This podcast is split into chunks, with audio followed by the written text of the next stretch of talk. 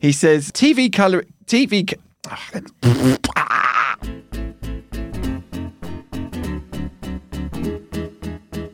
Hello, everyone. My name is Simon Hunter. I'm the editor of the English edition of El País, and this is.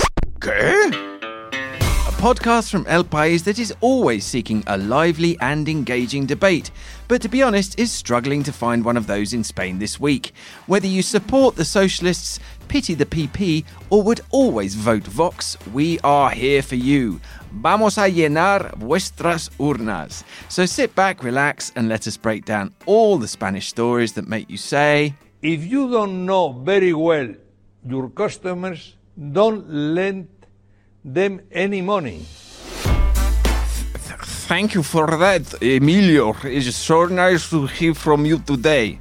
Uh, today is Wednesday, November the 6th, 2019, and I am here as ever with my cherished colleague. I was scrabbling around last week for an adjective. This week I thought about it. my cherished colleague, Melissa Kitson. How are you, Melissa? I'm good. Very what do you have to tell us this week? This is my favourite part of the podcast. I get really stressed. I'm like, what? What's happened? what do I have to say? I there's no news. What have I been doing? It makes throws me into an existential doubt about not spending, not doing exciting things. You've been bending. I've been bending yoga, ashtanga. Yeah. And today we've been we've been sharing uh, sharing baby pictures of ourselves with each other, which is fun. All right, yeah. Well, um, we've not had a huge amount of correspondence this week, which is a shame. So um, we encourage you to get in touch with us. You can find me on Twitter at Simon in Madrid. You can also use the hashtag K Podcast, which I'm pleased to say a few of our loyal listeners have been using this week after we complained last week that it wasn't getting too much use. Or you can email English Edition at elpais.es. Tell us where you're listening from, why you're listening, and suggest topics for us. Also, go and leave us a review on iTunes or wherever you get your podcast from, and share this episode on social media. Please get the word out to other people who might be interesting. Interesting. or indeed interested. Uh, I heard from Greg Gibson this week. He wrote to me about the Franco exhumation. He said TV coverage in the UK was generally poor for Franco exclamation. I'm not really surprised, Greg. I'm not, I don't think it's something we're going to sort of clear the schedules for. Uh, but he said, uh, any chance you could explain the differences between Spanish flags over the years in a future episode? I wasn't really aware of the significance of the pre constitutional flag. Thanks for your great podcast. Well, thank you very much for that message, Greg. And that is that is a good point, actually, about um, flags. We haven't discussed that. You got the Republican flag, of course, which is that, uh, what is the, it's sort of three colours, isn't purple. it? With, the yeah, with the purple. When that was used until the Franco era. Now, under Spanish law, you can wave that where you like, not in stadiums due to a sports law uh, which uh, forbids uh, the use of um, p- political flags uh, at sports events. Uh, the, the, apparently, the inter- interpretation of that law as to which flags can be shown or not is, is, is fairly uh, open. As for the Franco era, uh, Spanish flag. That is, of course, the famous or infamous, I should say, flag which has got the black eagle in the middle of it. I mean, it looks the same as uh, the current flag, apart from this very sort of um, menacing-looking eagle. If you Google that, um, the pre-constitutional flag, the second thing that comes up is where to buy one. So there's Ah. obviously in these strange times in which we live, there's obviously quite a good trade in pre-constitutional flags going on. That eagle is uh, the San Juan eagle. That was the symbol of the uh, evangelist in medieval art, apparently. Now, I'm going to sound very um, erudite with what I'm going to tell you, but this is all from an article from our beloved colleagues at Verne. We haven't done this in English, but it is available in Spanish. In the heraldic tradition, this uh, flag uh, symbol makes reference to power and respect, apparently, and it was adopted uh, as a symbol in the 15th century, and then Franco and his merry band of fascists um, you started to use it uh, from 1938 onwards. And it was the official flag of Spain until the constitution was approved in 1978 when we switched over to, or when Spain, I should say. Look at me. Well, when we, We. we, the Spanish, uh, when Spain switched over to the um, current flag. Now, this was a key uh, issue in the uh, exhumation of Franco because Franco's grandson, the self-styled Francis Franco, uh, he took the pre-constitutional flag that was placed on Franco's coffin during his original burial in 1975. He took it with him, which he was then, uh, they basically, the authorities took it away from him because it is illegal to fly that flag or to show that flag in places that are, you know, um, basically run by public administrations, and, and, that is according to the Spain's historical memory law. So that means you couldn't hang a pre-constitutional flag outside, you know, a council building, for example, as much as uh, Vox might like to do that. Uh, we also we've heard a couple of times this week from Mr. Alan Jones. Uh, he says, "What is it with Spanish politicians and their academic qualifications? Will you talk about it on the hashtag K podcast? Uh, not this week, Alan, but that is a good subject. That's something that's come up before. We must have spoken in the past about." Cifuentes, Cristina Cifuentes, who eventually, uh, with a combination of dodgy academic qualifications and face cream, ended up having to resign. And then uh, we heard from the mythical sea monster, Chris Thompson. Uh, he says, perhaps on the hashtag K podcast, you can say something again about how unpleasant Senor Abascal's comments policies are. The Pablos, Pedro, and Albert didn't. So that leads us very nicely into our main topic of the week, which of course is Sunday's general election, but most importantly, Monday night's uh, debate between the prime ministerial candidates. So, Melissa, why don't you tell us what went on on Monday night? Yes, well, so with the election coming up just days away, Spain's political parties have been busy campaigning to win over voters. Recent polls show that no political party is likely to win a majority in Congress, meaning that Spain could face more political deadlock after Sunday's vote. The center right Ciudadanos, or Citizens, is expected to be the biggest loser on election night, with a voter intention survey from El País indicating that the party could win just 14 seats, a massive drop from the 57 it earned at the April election. The Socialist Party and the Popular Party have been competing to win over the disillusioned voters, with both groups fighting to position themselves at the center.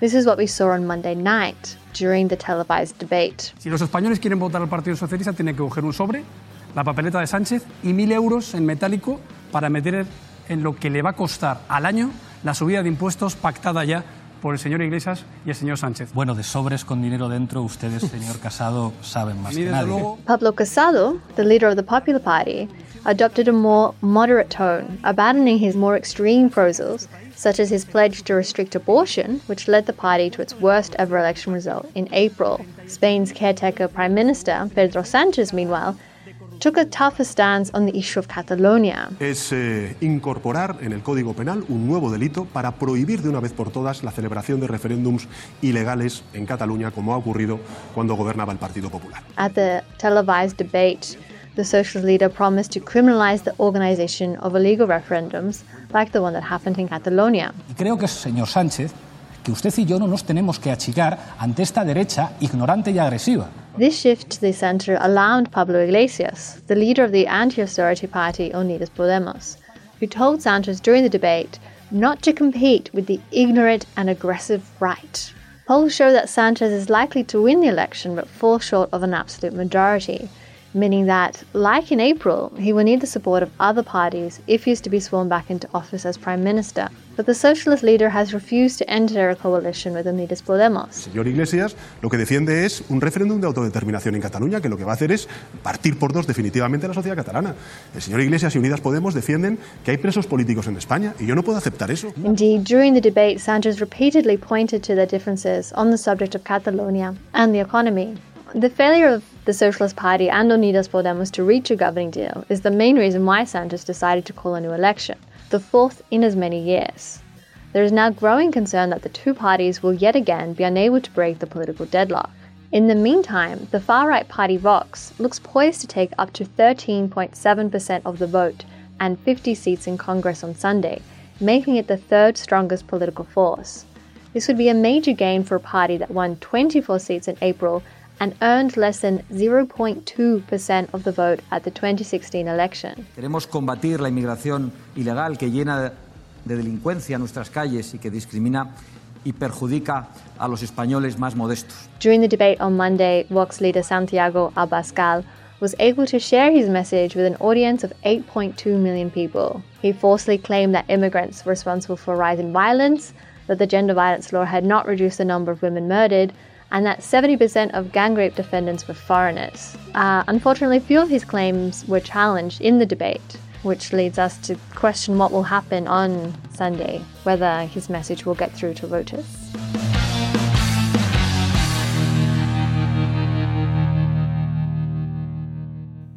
Absolutely so. I think the first thing to say is that the candidates looked awful. they just looked so bad. Now we, have we, mentioned in the past, um, uh, Melissa has a massive crush on, on, on Pedro Sanchez, but I think even you would admit, Melissa, that he looked terrible on, on in the debate. They they just all looked like they had these dead eyes. I mean, yes. I look. I'm not going to say I have a crush. I think he's a handsome man. Let's clarify. Yeah, I just thought they looked terrible. I don't know what it was. Is it the makeup or the lighting or the? I mean, it, it just was so sterile as well. The the uh, the format. I thought it was interesting that um, Santiago Abascal was bang in the middle of the five candidates. So almost gave him more sort of you know protagonism.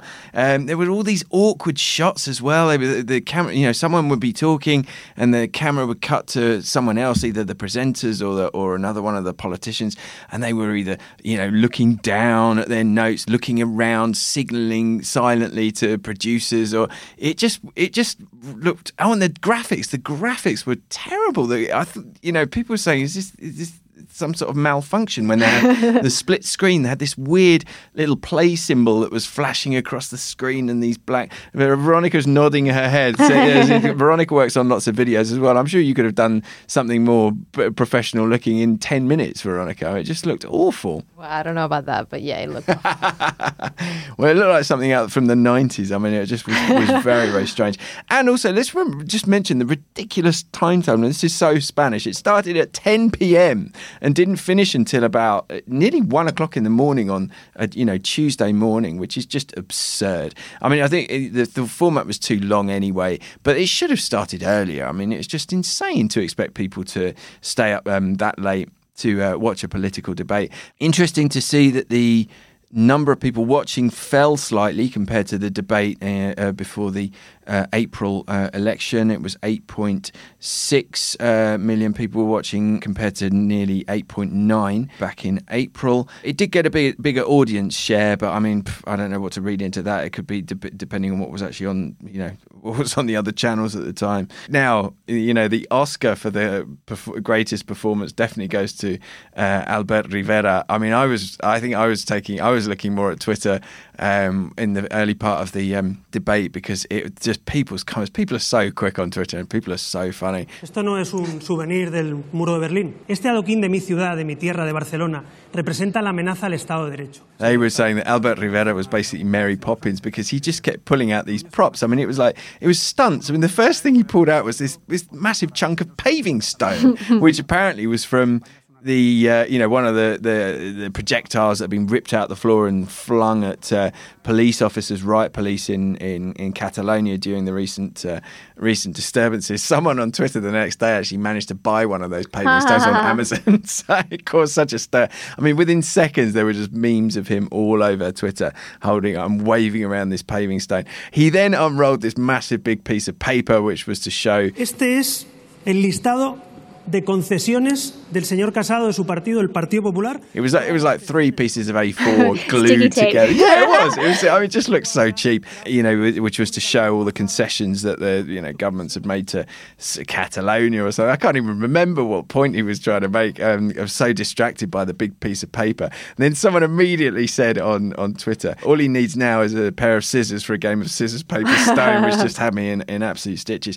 But they all had various props to wave at each other, most, mostly like uh, you know news headlines or, or tweets, which it just looks. I just think it looks terrible. Um, I think Rivera definitely came off the worst. He seems to get really excited and, you know, kind of like very sort of jumpy. And I don't know what's going on with him. He, he re- released this weird Instagram at the uh, video at the weekend with a puppy uh, who he said, uh, oh, he smells the puppy and he goes, mm, he still smells of milk or something really bizarre. And then said something like, you know, oh, and if they attack me in the, at the debate, I'm going to set the puppy on them or something like that. El perro de Pablo Sarrión que estamos por aquí empezando a preparar el debate, que es para comérselo. Aún huele a leche, todo es un bebito. Así que nada, quien me ataque en el debate ya sabes, se tendrá que enfrentar a Lucas. I mean, the polls are looking so bad for him, and maybe he's just like, "Ah, s- I've got nothing to lose. let's just let's just do whatever. One of the big questions being constantly thrown at Sanchez in the debates: Who are you going to do deals with? Who are you going to do deals with? I mean, obviously. We're going to have to have deals done, otherwise we're just going to be stuck in this Groundhog Day, you know, of, of elections and, and no deals. But you know, people were saying- the, the candidates were saying, who's it going to be with separatists, with golpistas? Golpistas is a great word, which is very hard to uh, translate into English. You know, Coup plotters. Coup plotters, thank you. Yeah, that's a great that's a great way of uh, describing it. And, and you know, Pablo Iglesias, who's of course the man that failed to come to a uh, an agreement with uh, Sanchez and vice versa, he was very much on this idea of are you going to, you know, Sanchez, are you going to do a deal with the PP? Is a PP PSOE deal possible? I mean, surely not. I don't. It, it, would, it would seem extremely unlikely, but who knows? I mean, what's go- what is going to happen when we come out of you know what is undoubtedly going to be another uh, inconclusive election on Sunday? Going back to Vox, uh, as you mentioned, Melissa, the candidates were very keen not to engage with Santiago Abascal, um, almost treating him like he wasn't there. But that's really dangerous, considering there was no one there to call him out. You know, no one was calling him out on his claims. No one was calling him out on those on those numbers that he was coming up with, most of which were very questionable. Plus the whole thing about you know blaming immigrants for the you know all the all the sexual assaults in Spain and all this kind of stuff that he comes, all this rhetoric that he comes up with. You know, he really did have the biggest platform he's ever had to get across what his um, party's um, policies are, and uh, he kind of seemed to sort of relax into it, didn't he? He was was you know not not so great at the beginning, but relaxed into it. So let's not forget, in April we were all sort of expecting Vox to do really pretty well. In the end, it didn't do as well as you know some people feared and some of the polls were saying but who knows this time around their message might have you know taken deeper root because let's not forget we've just had all of this uh, you know mess in Catalonia with the protests you know up until now the protests in Catalonia have been mostly um, uh, peaceful who knows let's see how it's going to um, sit with the uh, with the voters come Sunday. There were a few uh, other funny moments. Iglesias got a good quip about um, money in, in envelopes when uh, when uh, Pablo Casado said something about you know if, if you're going to vote for the socialists, if the socialists get into power, every Spanish family is going to have to put a thousand euros in an envelope and hand it over to him. And I think, to be honest, in these kind of debates, Pablo Iglesias often comes across the best. Uh, he seems he just always seems kind of very kind of calm, and he doesn't get too emotional. I thought you know some of the the body language was appalling. In particularly Pedro Sanchez, he just seemed to be looking down all the time, making notes. I guess a lot of the time he maybe he wasn't aware that he was actually on camera at the time, but they didn't come across well, did they? And I thought the uh, closing argument, his Sanchez's closing argument was was particularly uh, bland. And Pablo Casado said the creepiest thing. he, he just started off his, they call it the minuto de oro, the, the closing statement. He he said. Me gustaría estar en tu casa ahora para mirarte a los ojos, darte la mano bien fuerte y pedirte tu confianza para liderar un cambio en España. Just basically, I'd like to be in your house, look into your eyes, and give you my hand, which is just the creepiest thing I've ever heard. Especially by that time, if anyone was still watching, they were probably in bed. it's just like, no, Pablo, get out of my house. So all in all, it was a pretty, it was a pretty depressing uh, display. It doesn't exactly inspire much confidence. It certainly doesn't inspire much confidence that these five men can get together and do any kind of deal uh, anytime soon.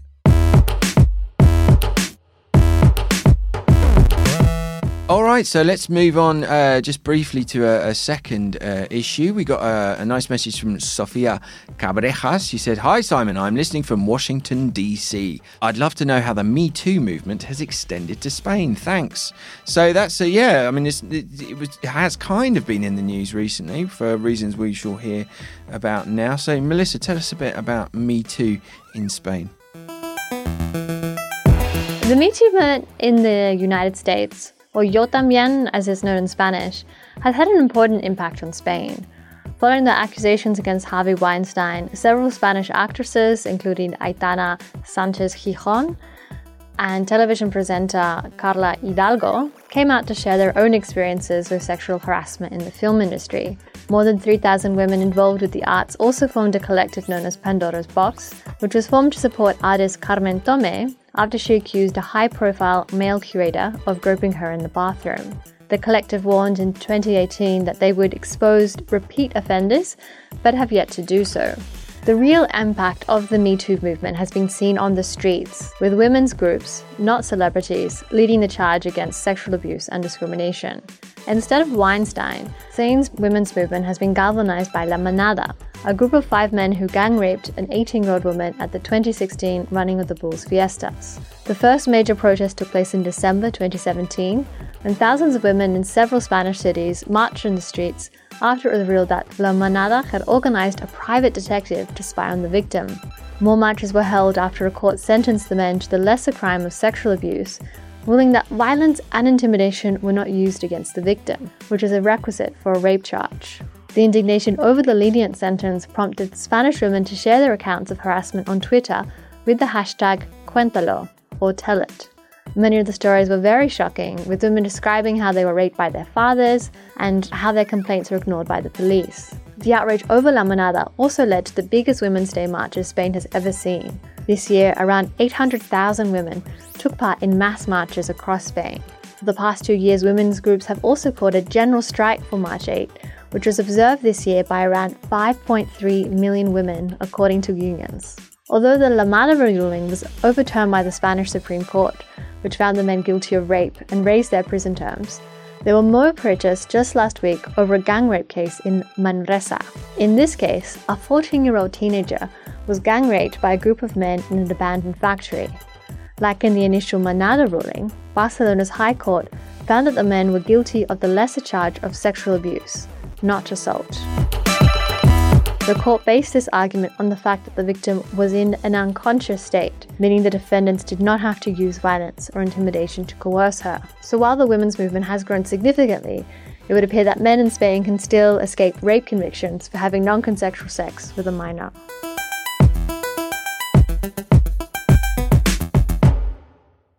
Yeah, so I think what this really shows is that the uh, current is, uh, sexual assault laws in Spain are just absolutely not fit for purpose. I mean, you know, we've already had these two really shocking cases. As you mentioned, Melissa, we've had the running of the bulls and the Manresa case, and I think something needs to change very soon. Um, the Popular Party actually set up a commission to investigate uh, what needed to be done in the wake of the running of the bulls case, but the conclusions of that report have not yet been acted on. It is in the Socialist Party's manifesto um, that there will be a change, but there's there's not there's by no means a clear consensus about um, you know exactly how far this law should be should go. I think, in terms of the reaction to these cases, I think it's something that Spain should be particularly proud of. Uh, you know, the way that the Women's Day has you know found this widespread support, not just protest, but an actual general strike. I mean, you you went Mm, on strike, I didn't stroke. you? Yeah, exactly. stroke. You stroke, yeah, you stroked. Um, so yeah, I think it's something Spain should be uh, particularly proud of. I think you know El País as well. Just give ourselves a little pat on the back. You know, we've got um, we've got our our first ever gender correspondent now, Pilar Alvarez, who is basically looking uh, over all of these uh, you know um, issues within the Sociedad section. Uh, definitely around here as well. I think it's noticeable there's a, lot more women uh, in senior roles than there used to be. I saw a tweet recently saying, you know, Spaniards at the general election this weekend get to vote between, you know, this white 40 something year old man, this white 40, you know, because they are all basically all the candidates are white, they're male, uh, they're around 40. Um, so it was very noticeable that there's no female candidates.